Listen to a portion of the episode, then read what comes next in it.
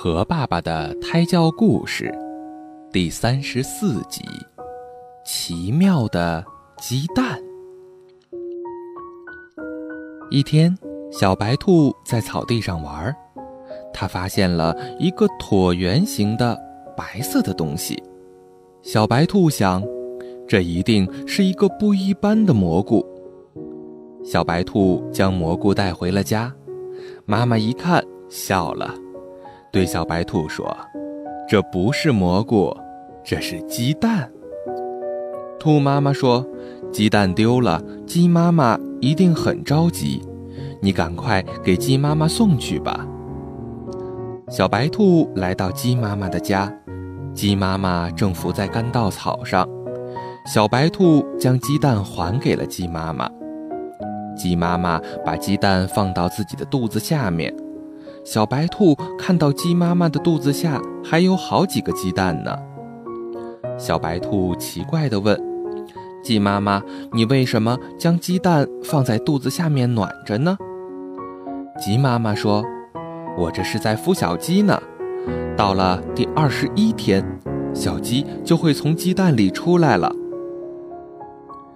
时间到了第二十一天。小白兔又来到了鸡妈妈家，小白兔没有看见小鸡。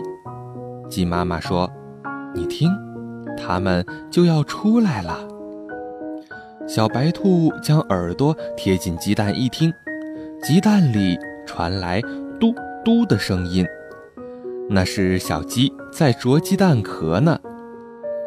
不一会儿，小鸡将鸡蛋壳啄了个洞。小鸡一使劲儿，鸡蛋壳破裂了。小鸡从鸡蛋壳里出来了，它的毛还是湿漉漉的呢。鸡妈妈赶忙将新出壳的小鸡暖在肚子下面。小鸡的毛干了，从鸡妈妈的肚子下面钻出来，啾啾地叫着。小白兔高兴地说：“原来鸡蛋真奇妙，里面藏着小鸡呢。”以后我有小伙伴了。过了几天，鸡妈妈领着小鸡们在草地上玩，小白兔和小鸡一起做游戏，可高兴了。好了，今天的故事就到这里了，宝贝，晚安。